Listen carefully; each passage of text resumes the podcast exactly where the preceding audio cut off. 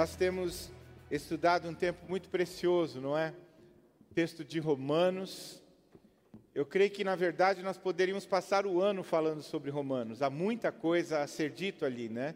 Nós vimos primeiro a questão da ira de Deus, que talvez para alguns fosse um paradigma pensar, mas Deus fica irado, Deus se ira contra a sua natureza. A palavra de Deus mostra que claramente ele fica se irado, justamente por causa da da contrariedade, do oposto, quando você foge do propósito eterno de Deus e Ele quer nos salvar, Ele quer nos libertar, quer nos tornar livres em relação ao medo, mas para nós usufruirmos disto, nós precisamos necessariamente estarmos obedientes ao Senhor, andar na sua retidão, senão a ira dele vem sobre nós, como nós vimos. Depois nós vimos sobre o antinomianismo, que tem a ver com aquelas pessoas que ah, compreendem de forma equivocada a graça de Deus. Por não compreenderem a graça de Deus, querem viver uma vida libertina, sem a, o, a influência da lei. Nós fomos salvos, sim, por Jesus, ele cumpriu por nós a lei, mas a lei não foi abolida. Né? Nós ainda vivemos sobre a influência. Não somos mais dependentes dela, nós não somos mais escravos dela, nós fomos em Jesus também libertos, mas para uma vida de santidade, para uma vida de retidão. Ah, vimos também do conflito na alma na semana passada, que é uma realidade constante para todos nós. E no ápice do texto, eu quero introduzir o que eu vou falar hoje a partir disso. No ápice do texto do conflito na alma, do capítulo 7, é o versículo 1 do capítulo 8. Agora, pois, nenhuma condenação há para os que estão em Cristo Jesus. Então, a, o conflito na alma é quebrado no momento em que você entende a ausência de condenação para você, porque você foi liberto por Jesus. Você foi rendido por Ele, redimido por Ele. Ele pagou o preço do seu pecado e agora você tem uma nova vida nele. Então, antes de eu falar, entrar, e eu vou falar começando por esse texto, eu quero dar uma dica de um livro que tem a ver com o que eu vou falar aqui, tem a ver com o que nós estamos estudando nessa semana sobre o sofrimento atual e a glória futura. A história de um homem que todos nós entendemos que sofreu, Jó. Esse livro é do Charles Swindoll, ele vai falar sobre o personagem Jó. Bom, aqui nós temos uma experiência incrível do personagem, nós temos um autor incrível para falar sobre esse assunto. Charles Swindoll talvez seja um dos maiores escritores cristãos da nossa era, e ele escreve então sobre Jó de uma forma maestral. Vale a pena você adquirir, você ler com cuidado, né, porque há muito conteúdo. Aliás, isso é próprio do Charles Swindoll. É, eu me lembro que eu só vi um livro dele é, muito pequeno, mas pequeno mesmo, né? Tão pequeno que eu fiquei assustado e falei, não deve ser coisa boa, não é possível. Né? Como é que Charles Swindoll ia escrever alguma coisa assim? Eu estou falando isso para contar um negócio interessante e engraçado. Talvez tenha sido um dos melhores livros que eu já li na minha vida. Ele deveria ter umas 60 páginas, se tiver, e bem pequeno mesmo. Ele é um livreto, um, um book pequeno. E é, Intimidade com o Todo-Poderoso, que é de Charles Swindoll. Ele estava contando a experiência pessoal dele, né? muito lindo.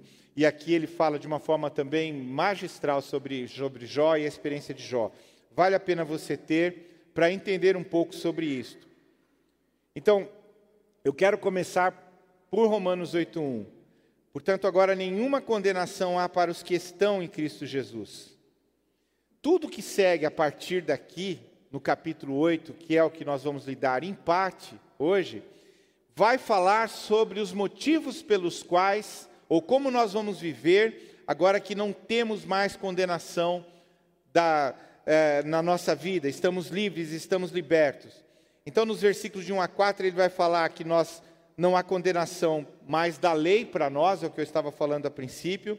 Ele vai falar que nós fomos libertos da nossa natureza pecaminosa, nos versículos de 5 a 17, é, é, do 5 ao 11, e depois ele vai falar que nós somos filhos de Deus, dos versículos de é, 5 a 17, e, aliás, de 12 a 17.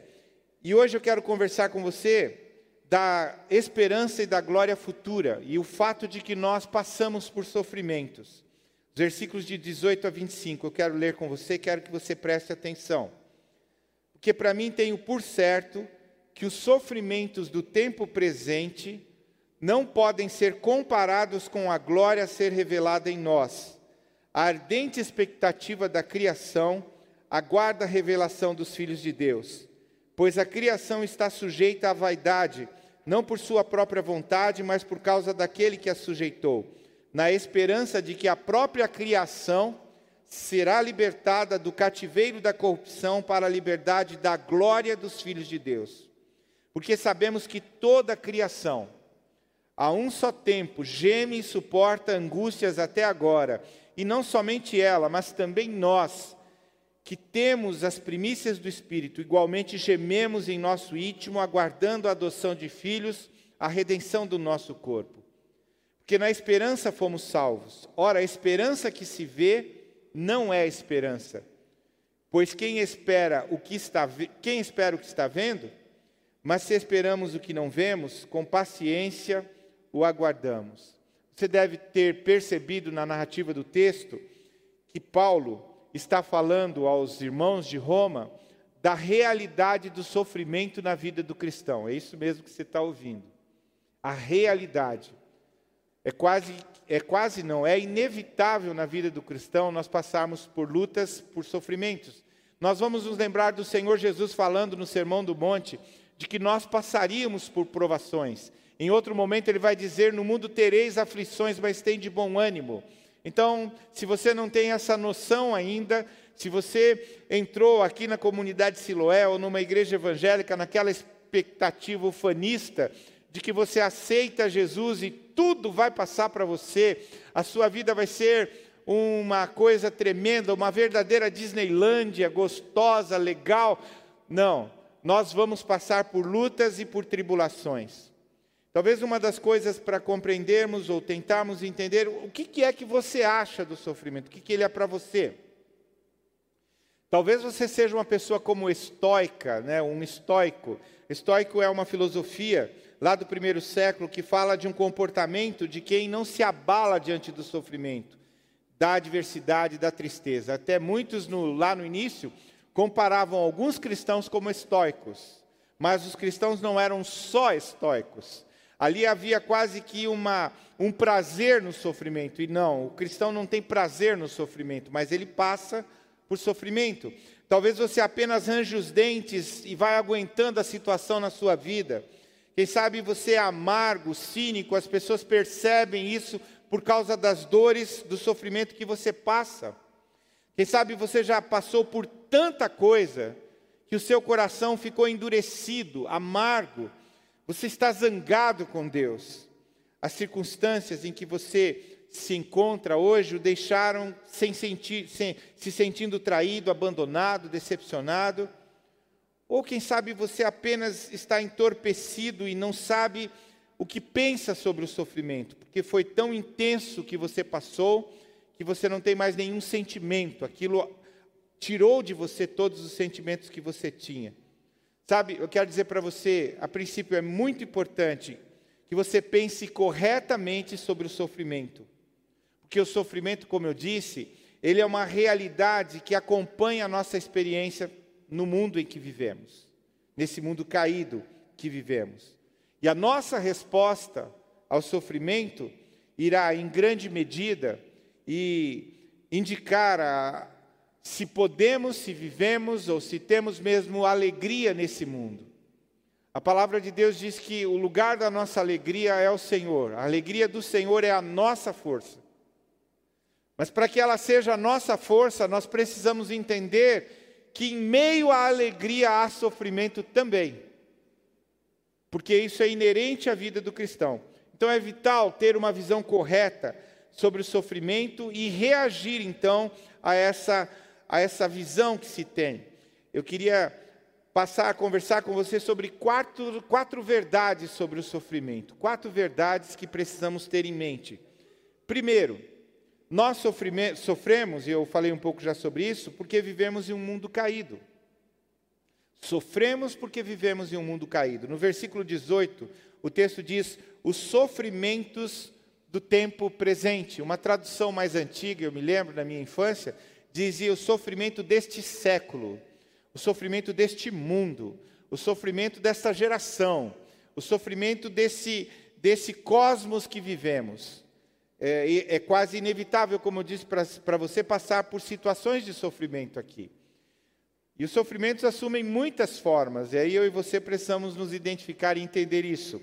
A dor física é sofrimento. As esperanças frustradas podem ser sofrimento para as pessoas. Depressão pode ser sofrimento, isolamento pode ser sofrimento, solidão pode ser sofrimento, tristeza pode ser sofrimento, ansiedade, crise espiritual e muitas outras coisas podem gerar em nós sofrimento. E nesse sentido, quando eu dei esses exemplos de sofrimento, com certeza você já se identificou com algum deles. E nessa identificação, dá para eu e você percebermos que o sofrimento afeta todas as pessoas, não há pessoas isentas. Ninguém está isento de sofrimento. Ouça isso, entenda isso. Os não cristãos sofrem, mas os cristãos também sofrem. Só porque nós fomos justificados pela graça, porque somos filhos de Deus, porque somos cheios do Espírito Santo, não temos a garantia de uma vida bem-aventurada sem, so, sem dor, sem sofrimento. Entenda isto. O fato de sermos cheios do Espírito, sermos filhos, não nos isenta do sofrimento. O sol desce sobre justos e injustos. E nisso eu e você precisamos entender que estamos sujeitos a isto. A vida no Espírito não significa ausência de sofrimento. Quando eu citei esse personagem bíblico para você, você vai ver, ele é um homem temente a Deus, e porque é temente a Deus, sofreu. sofreu. Quando você olha para Paulo, ele era um homem temente a Deus. Enquanto não conhecia o Senhor, provavelmente não tinha tanto sofrimento quanto teve depois. Mas ele tinha esperança como ninguém poderia ter sem aquela experiência que ele teve com Jesus. Então, embora tenhamos nova vida, sejamos novas criaturas, filhos e filhas do Altíssimo, sofremos, e eu quero dizer uma coisa para você, justamente porque somos filhos de Deus. O mundo, ouça isso, a carne e o diabo odeiam a Deus. Odeiam a Deus. Eles conspiram contra Deus. E é lógico, é óbvio, contra nós também, porque simplesmente somos filhos de Deus. Então, além do sofrimento natural que as coisas podem trazer, ainda tem o fato de que nós temos esses inimigos na cola, nos nossos pés, no nosso encalço, querendo trazer situações em que possa nos afastar do Senhor. Então, é vital entender, à luz de várias é, visões equivocadas, o que é ou como, como nós podemos encarar a questão do sofrimento. Eu falo isso porque você ouve, e eu ouço muitas vezes de teólogos por aí, né? Teólogos, é, que trabalham, por exemplo, a teologia da prosperidade, ele vai dizer para você que se você não tem saúde, não tem riqueza, é porque você não tem fé. Porque Deus quer que você tenha sucesso, saúde e riqueza.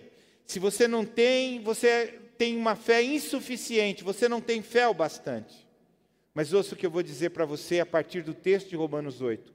Se a sua compreensão da promessa de Deus, de vida abundante para você, como Jesus prometeu, significa ausência de sofrimento, então você não entendeu Jesus. Você não entendeu a palavra de Deus você não entendeu o plano de Deus. Nós passamos por sofrimentos, sim. E esse sofrimento não foge à permissão de Deus, não foge o controle de Deus. Mas ainda há outros teólogos, né, que lidam com o sofrimento dizendo que simplesmente Deus não pode nos ajudar. Deus não é capaz de controlar o sofrimento e o mal. Talvez você esteja ouvindo essas coisas, primeiro você ficou escandalizado. Como assim, pastor? Que alguém pode pensar que por causa, por causa do sofrimento ele não tem fé? Pois é, mas tem pessoas dentro de igrejas pregando isto. E agora tem gente dentro da igreja pregando isso que eu estou falando agora. Que Deus não, não pode ah, trazer ausência de, ou melhor, não pode é, ajudar você na sua fraqueza, porque Ele não tem controle sobre as coisas. Há pessoas que dizem isso. Ah, quando as coisas vão ruins, ou quando as coisas ruins acontecem a pessoas boas, é apenas um sinal de que, embora Deus deseje nos ajudar, Ele não pode porque está fora do seu controle. Essa é uma afirmação que foge completamente à nossa compreensão de um Deus soberano. Eu estou falando para você, eu sei que alguns de vocês se escandalizam com isso, mas isso é o que prega a hipergraça, isso é o que prega o teísmo aberto, isso é o que prega um Fragale, um Pio Carvalho, um Aloísio da Silva. É isso que prega o outro lado do teísmo aberto, um Ricardo Gondim, um Ed René Kivitz. Eles pregam exatamente isso. Talvez eles não expressem isso de forma clara e, e objetiva, mas isso é o que está atrás da teologia que eles pregam. Não tem como você caminhar em cima dos preceitos que eles colocam sem entender isso na sua vida, sem entender quem é Deus. Então, se o seu entendimento de Deus é que Ele não é soberano, que não está no controle de todas as circunstâncias, então você não entendeu quem é Deus. Você o entendeu de forma errada. E isso não tem a ver tão somente com o cristianismo, vamos usar esse termo tradicional. Mas o próprio judaísmo que vai gerar o cristianismo crê firmemente nisso. Deus é soberano. Ele é senhor de todas as coisas, nada foge o seu controle. Portanto, se ele permite, como permitiu em Jó sofrimento, permite, por incrível que pareça, e eu não possa entender, por sua graça, por seu favor. Então Deus está no controle, o sofrimento faz parte do seu plano para seu povo. A vida no espírito é uma vida também de sofrimento. Então todo cristão deve perceber que até que o Senhor volte, conforme o apóstolo Paulo fala nesse texto, haverá sofrimento, haverá dores pelas quais nós vamos passar. Então sofremos porque vivemos em um mundo caído. Mas não só isso, os nossos sofrimentos, há uma outra consideração a se fazer aqui, e esta é uma verdade. Nosso os nossos sofrimentos empalidecem em comparação com a glória de Deus. Ou seja, o que Deus tem reservado para mim e para você é incomparável em relação à dor, o sofrimento que você possa passar. Aí no versículo 18 mesmo ele diz: os sofrimentos do tempo presente não podem ser comparados com a glória a ser revelada em nós. Então, o ponto principal não é apenas afirmar que nossos sofrimentos continuam nesta vida, mas, na verdade, nossos sofrimentos empalidecem em comparação com a glória de Deus. Quando nós falamos da glória de Deus, nós falamos da sua magnificência, da sua excelência, da sua grandeza, do seu poder, da sua dignidade, da sua graça, do seu favor, de quem Ele é, da sua bondade. Esse é o nosso Deus, a sua glória. E quando nós olhamos para a palavra de Deus, por ter Deus criado o homem, a sua imagem e semelhança, Adão foi criado à imagem e semelhança, Adão tinha, e o texto mostra claramente, uma natureza gloriosa. Por que ele tinha uma natureza gloriosa? Porque era a natureza de Deus. Deus se manifestava nele. Eu me lembro que quando eu me converti, ainda muito novo, eu pensava, meu Deus, se eu encontrasse esse Adão na rua, eu matava ele. Né? Por que, que estragou tudo? Estava tudo tão bem, né? O que acontece ali? Antes da queda, Adão não tinha pecados, por isso que o texto vai dizer que todos pecaram, pecaram em Adão, e de uma forma que a Bíblia não revela, então Adão irradiava a glória de Deus. Ele irradiava a magnificência, a excelência, o poder, a glória de Deus, a dignidade do Senhor. Mas quando Adão pecou, seu, naquela desobediência de comer o fruto da, do bem e do mal, né, do conhecimento do bem e do mal, ele perdeu não apenas a impecabilidade, que alcançou-nos, como perdeu a sua inocência, mas também a glória de Deus que estava nele. Por isso que o apóstolo Paulo vai afirmar no capítulo 3: todos pecaram e estão separados da glória de Deus. Então nós não pecamos só por, por ação, nós pecamos por causa da nossa natureza. Ou seja, não é apenas o meu ímpeto que me leva ao pecado, mas a natureza pecaminosa que veio de Adão me faz pecar, me leva ao pecado. E aí a gente precisa até quebrar esses tabus que a, a, a tradição católico-romana trouxe, por exemplo, de dizer que então o fato, quando Davi fala, né, que em pecado minha mãe me concebeu, então eu sou pecador, tal. É, ele não está dizendo ou quando Davi fala isso, ele não está falando que a questão do sexo entre um homem e uma mulher, num casamento, de forma correta e tudo mais, é que gera o pecado no homem. Não, é a natureza.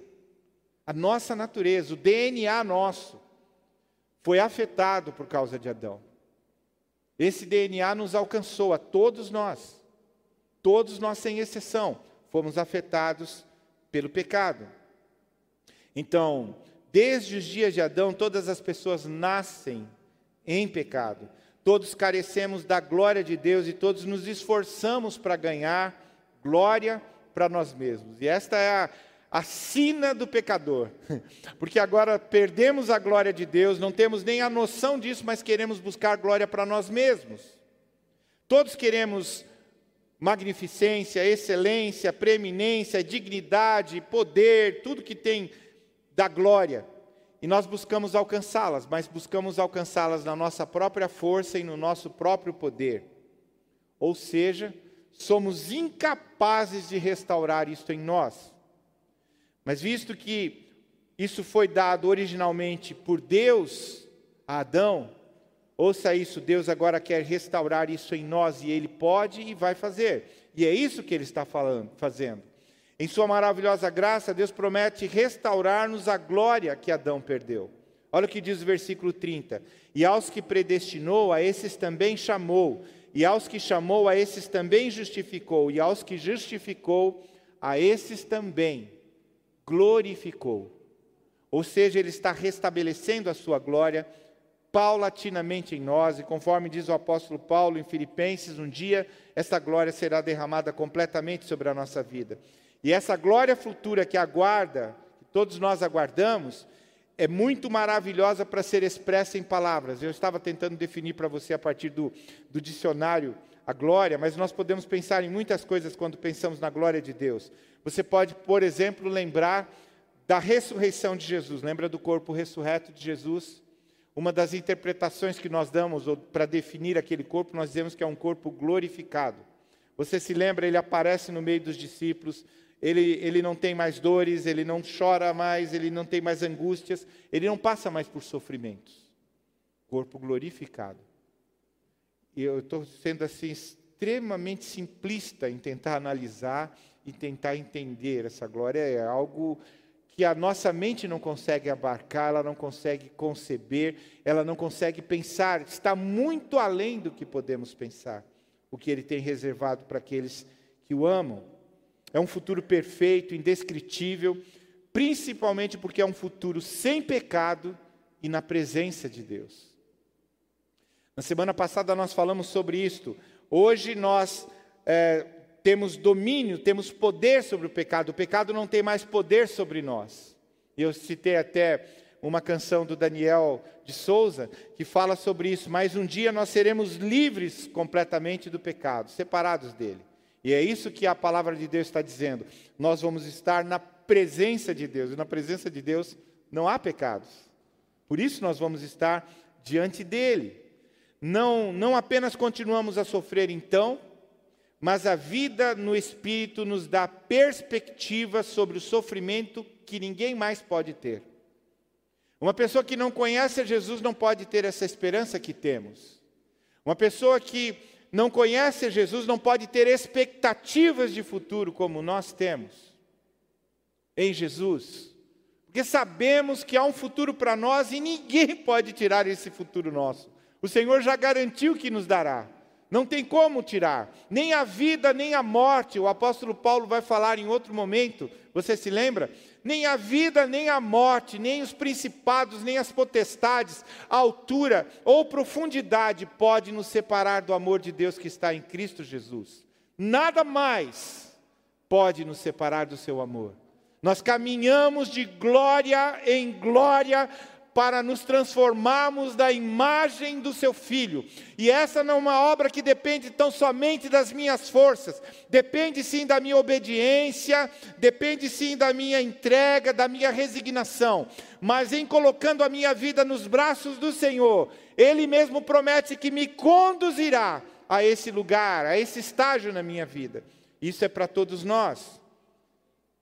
Então, nossas provações são reais e às vezes parecem que estão além da nossa resistência. Já passou por situação assim, parece, não vou suportar. Eu não vou conseguir passar por isso. Mas a, a glória de Deus, então, está além do que se possa comparar. E é interessante porque eu, eu, estava lembrando do que a Esther falou de manhã sobre Daniel, me lembrei de Jó, me lembrei de experiências pessoais. Há momentos na nossa vida que a gente chega a pensar que Deus vai nos levar, porque você não tem mais forças para suportar. Mas além de Ele fazer você, ou de Ele vencer você, ou levar você à vitória sobre o sofrimento, além disto, Ele ainda alimenta o seu coração com uma expectativa que excede aquilo que você tem aqui. E às vezes o que você tem aqui, essa é uma coisa interessante de se pensar, é muito bom. Às vezes a vida que Deus tem te dado aqui, apesar do sofrimento, você diz: Poxa, que coisa boa, eu posso dizer isso, eu tenho uma vida abençoada, Deus é tão bom comigo. Isso não me isenta de sofrimentos. Mas eu sei o que Ele tem reservado para mim, isso alimenta meu coração. Isso me enche de expectativas, isso me faz vencer os momentos de sofrimento. Então, os sofrimentos do presente não são comparáveis da maneira mais dramática, em grande escala, com a glória futura não são para se comparar. Nossos sofrimentos atuais podem incluir batalhas internas contra o pecado que continuam no nosso coração, a frustração que surge de viver em um mundo caído como o que nós vivemos, as injustiças da vida, o lidar com a oposição, com a perseguição, não importa quando ou onde vivemos, esses sofrimentos acompanham a vida de um cristão. Essa é uma realidade mas os sofrimentos do tempo presente é nada em comparação com a glória que ainda não foi revelada. Então, eu estava lendo um texto de John MacArthur, eu queria ler para você.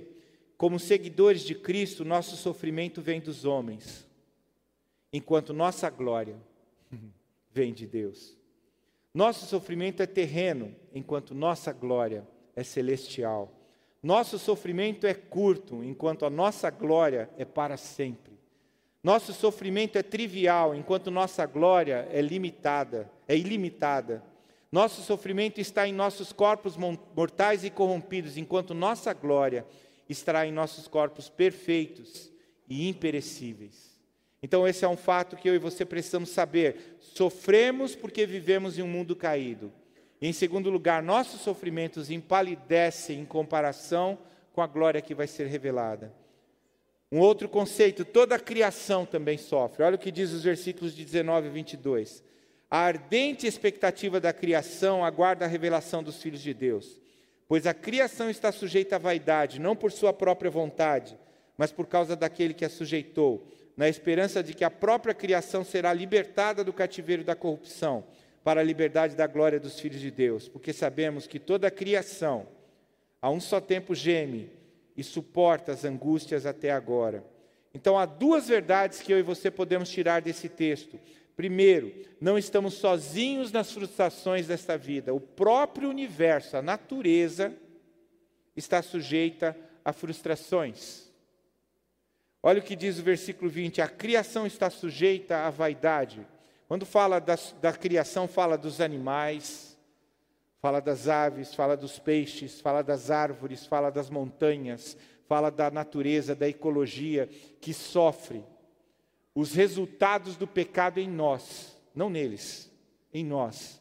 E nós trazemos por consequência sobre a natureza. E os animais sofrem por causa do nosso pecado. Os animais sofrem, a natureza sofre, o mar sofre por causa do nosso pecado. Porque sabemos, versículo 22, que toda a criação a um só tempo geme e suporta angústias até agora. A, a criação experimenta as mesmas frustrações que resultam da queda. A criação não foi submetida a isso por sua vontade, mas foi decorrência. Quem a sujeitou foi o próprio Senhor, em consequência do nosso pecado. Você se lembra da situação do Éden?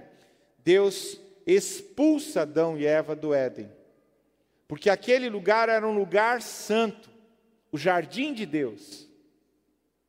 E o pecado não poderia permanecer naquele lugar. Então eles saem. Eles saem para onde vão, começam a trazer a degeneração, que é o que nós trazemos também. Mas há uma outra afirmação que nós podemos tirar aqui, não é? A primeira, não estamos sozinhos nas frustrações da vida, mas mesmo na frustração da criação, mesmo para a criação, mesmo para a natureza, Deus tem um plano, um bom propósito para a nossa libertação e deles final. Versículo 21, na esperança de que a própria criação será libertada do cativeiro da corrupção para a liberdade da glória do filho, dos filhos de Deus. Nós não sabemos quando Deus vai fazer, como vai fazer, qual é a sequência dos eventos que vão desencadear nisso. E é muito interessante porque quando nós entramos nessa vibe de escatologia, quando Jesus vai voltar, como vai voltar, a gente começa a querer pensar como que vai ser isso, vai restaurar as coisas, como que vai restaurar as coisas. A Bíblia não fala sobre isso. Ela fala que simplesmente o sofrimento está aí, Deus tem restauração para a criação e para nós também mas há um plano mestre de redenção que inclui toda a criação.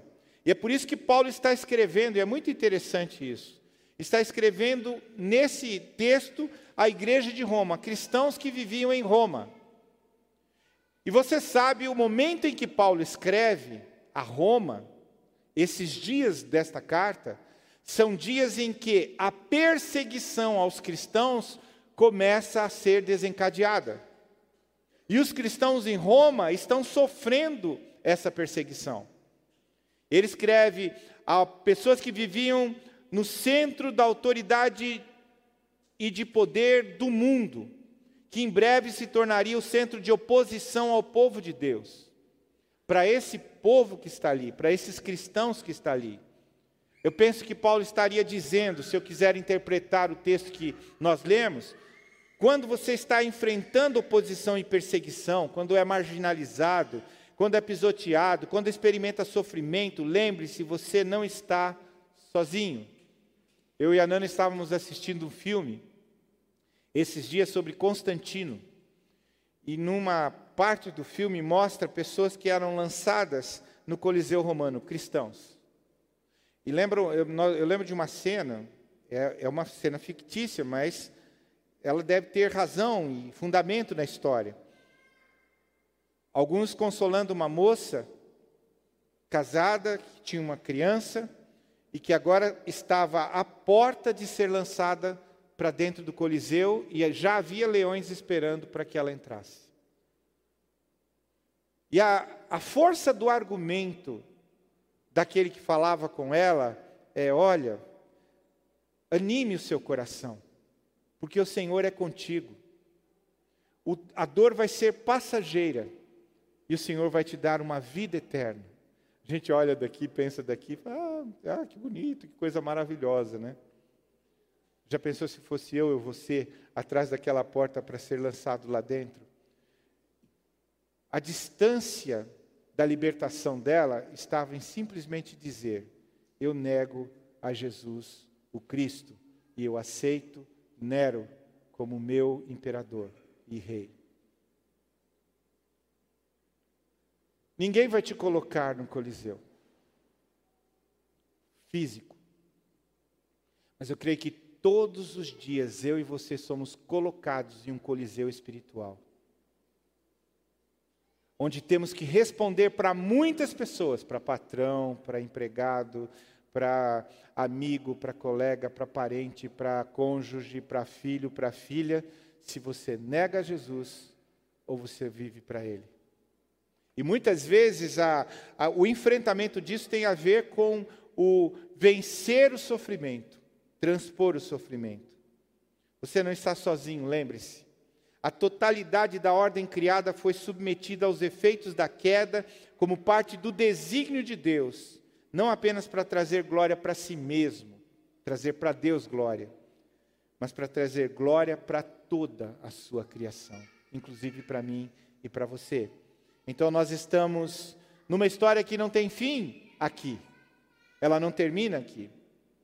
E eu e você precisamos estar cientes de que não estamos sofrendo sozinhos, toda a criação sofre conosco. Então, alguns conceitos, algumas verdades sobre o sofrimento. Sofremos porque vivemos em um mundo caído, nossos sofrimentos empalidecem em comparação com a glória, e toda a criação também sofre. Mas finalmente cristãos, nós perseveramos em confiante expectativa. Olha o que diz o texto. E não somente ela, mas também nós que temos a, as primícias do Espírito, igualmente gememos em nosso íntimo, aguardando a adoção de filhos, a redenção de nosso corpo. Porque na esperança fomos salvos. Ora, a esperança que se vê não é esperança. Porque quem espera o que está vendo? Mas se esperamos o que não vemos, com paciência o aguardamos. A vida no Espírito, embora implique em gemidos, também implica em esperança inabalável. Esperança inabalável. Maranata, hora vem, Senhor Jesus. Nós aguardamos o Senhor Jesus. Nós temos convicção. Estamos vivendo um tempo talvez bom, apesar da. É um período quase pós-pandemia, então as coisas estão tão bem, as coisas estão indo bem para nós, mas nós aguardamos Jesus, nós esperamos Jesus. A nossa esperança está nele, não está colocada na, no fim da pandemia, nem na melhora da economia, a nossa esperança está colocada no Rei, que diz que vai voltar. Ele foi preparar lugar para nós e ele vem nos buscar para nos levar para a casa do Pai, aonde nós vamos habitar eternamente com Ele. Então, nosso coração precisa se encher dessa esperança. O cristão persevera em expectativa confiante, olhando para a glória futura. No versículo 23, como o texto diz ali, ao lado da criação que geme, há uma igreja que geme também. Também nós que temos as primícias do Espírito. Quem tem a primícia do Espírito somos nós, a igreja de Jesus, que somos templo do Espírito Santo. Então, sempre vai haver e deve haver em mim e em você um olhar para o futuro na vida do cristão olhar para além. Eu e você precisamos ser o tipo de pessoa que chega em um ofício fúnebre e por mais que aquele momento possa trazer tristeza de separação momentânea, nós nos alegramos em saber que um dia estaremos diante do Senhor e a morte, o esquife ali já não pode mais nos separar de Deus. Não pode mais nos separar, porque nós temos a Jesus temos a salvação. Olhar então para o futuro, estamos sempre antecipando o tempo da nossa futura adoção, da nossa futura redenção, da nossa futura salvação. E é interessante pensar nisso, se você lembra um pouquinho do texto do apóstolo Paulo, cada um desses termos aqui é usado tanto no futuro quanto no, no, no, no presente, no Novo Testamento. Estas palavras, adotados, ah, redimidos, salvos. Paulo já disse que nós somos adotados anteriormente. Aqui ele está dizendo que esperamos nossa adoção. Ele já disse que fomos redimidos. Aqui ele diz que estamos esperando a redenção. Embora haja uma realidade presente da nossa adoção, da nossa redenção, olha que coisa tremenda é essa, queridos. Que coisa maravilhosa. Nós estamos esperando por uma adoção, uma redenção completa e plena. O que temos já nos agrada, mas imagine o que Ele tem para nós. Imagine o que o Senhor tem para nós. E aí eu, eu, me lembro do apóstolo Paulo: nem olhos viram, nem ouvidos ouviram, nem jamais penetrou no coração humano. E aí, para valer, não é um carro novo para você, uma casa nova, não. O que ele tem separado para aqueles que o amam. Por, essa, por isso, a promessa de Jesus vem para os discípulos num contexto de profunda dor. Ele diz que vai morrer. Eles não então, estão entendendo nada. Jesus se apresenta a eles e diz: Não se turbe o vosso coração.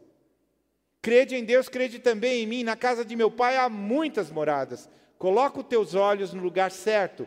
E tenha a visão correta das coisas. As coisas podem ser difíceis para mim e para você aqui, mas o nosso coração não está colocado aqui. O nosso coração e a nossa visão está colocado no Senhor que volta, no Senhor que vem nos buscar. Somos herdeiros então, mas ainda não recebemos a plenitude da herança. Nós já temos herança, mas não recebemos a plenitude dela.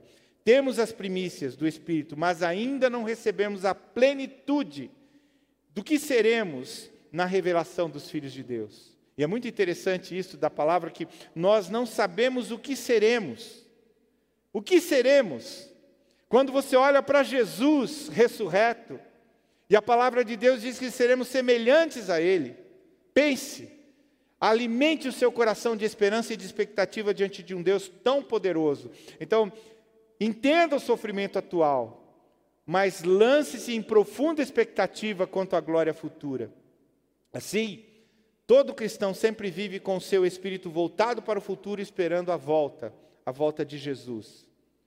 Essa, sem dúvida, é uma palavra para, aquelas, para aqueles que estão suportando sofrimento, frustração, provação, tribulação, dificuldade aqui. É uma palavra de encorajamento para nós. Eu estava me lembrando de uma ocasião que eu e a Nana fomos a São Paulo, não foi dessa vez? Dessa vez nem, nem chegamos perto desse lugar, mas eu, eu, morava em São Paulo, então conheço alguns lugares, e um lugar me chamava muita atenção, a minha Nana também, nós queríamos rever aquele lugar, o Museu do Ipiranga. E nós tínhamos uma expectativa, né? fomos para lá e pensando, meu Deus, nós vamos ver o Museu do Ipiranga, aquilo é tão lindo, é tão bonito, entrar lá dentro, que coisa maravilhosa, ver todas aquelas coisas que tem lá dentro, todas as, os, os é, situações lá de Dom Pedro, tantas coisas que tem lá guardadas, são muito bonitas. Quando nós chegamos no Museu do Ipiranga, havia um tapume de fora a fora, cobria tudo e nós não podíamos entrar. Eles disseram: Isso está em restauração. E só daqui um tempo vai poder restaurar. Mas a coisa é tão complicada que eu creio que nós fomos há mais de cinco anos e até hoje está aqueles tapumes lá e não tem como você entrar naquele lugar. A vontade era de reclamar para alguém e falar para alguém como é que pode um negócio desse vir lá de Santa Catarina para ver esse negócio e não posso ver. O que, que eu quero dizer com isso? Paulo hoje olha para mim, para você, quem sabe, eu estou fazendo isso como uma, uma inferência, e talvez diga: é isso que acontece em nossa experiência com Jesus. Nós olhamos para as nossas vidas e elas podem parecer feias, cheias de tapumes, envolta em andaimes, e não podemos ver o que Deus está fazendo. Mas escute isso, ouça chegará o dia em que ele voltará.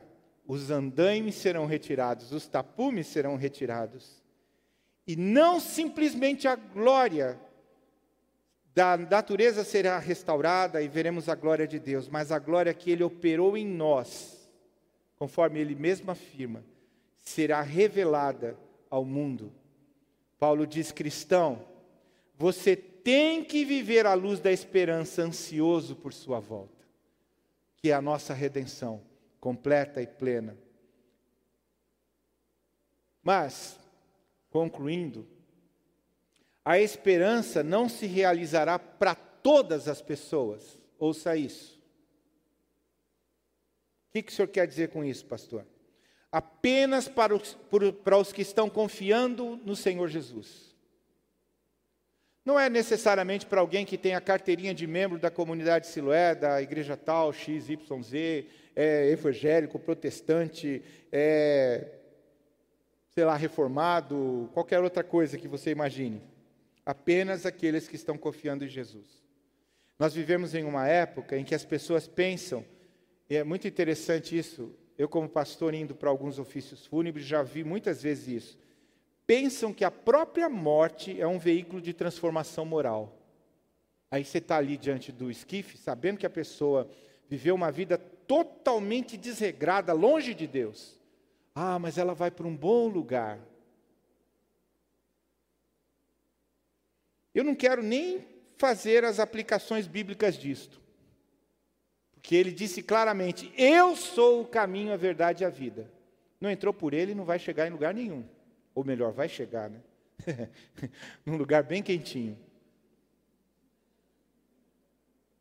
Muitas pessoas acreditam que a nossa justificação, nesse caso, é pela morte. Mas apenas os que confiam no Senhor é que estarão nesse céu glorioso que Ele tem. A esperança cristã não é algum tipo de desejo vago, de um desejo débil, moral, de que as pessoas que morrem vão para um lugar melhor. É uma esperança segura, baseada na confiança, na fé em Jesus. Por isso que o texto diz no final: você espera. Não, não tem como eu dizer, eu tenho esperança. A Esther deu um exemplo interessante. Eu, eu não comprei, mas fazendo só um exemplo. Comprei um carro e amanhã eu vou pegar o carro. Não precisa esperar, eu paguei pelo carro, lógico que eu vou ter o carro. Se eu não tiver o carro, vou chamar o, o Cezinha para entrar na justiça contra o cara que me vendeu o carro, não quer me dar o carro. Como é que pode um negócio desse? Não é sobre isso que nós estamos falando.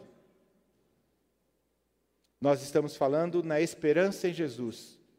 Você consegue provar cientificamente que Ele vai te dar o céu? Não. Você consegue provar que Ele vai te dar algo muito superior ao sofrimento? Não. Mas eu creio que o meu redentor vive e por fim se levantará. Eu creio. E isso basta. Porque ele diz que basta, porque pela graça sois salvos mediante a fé. E até a fé que eu preciso ter para crer nele, não é minha, é ele que me deu.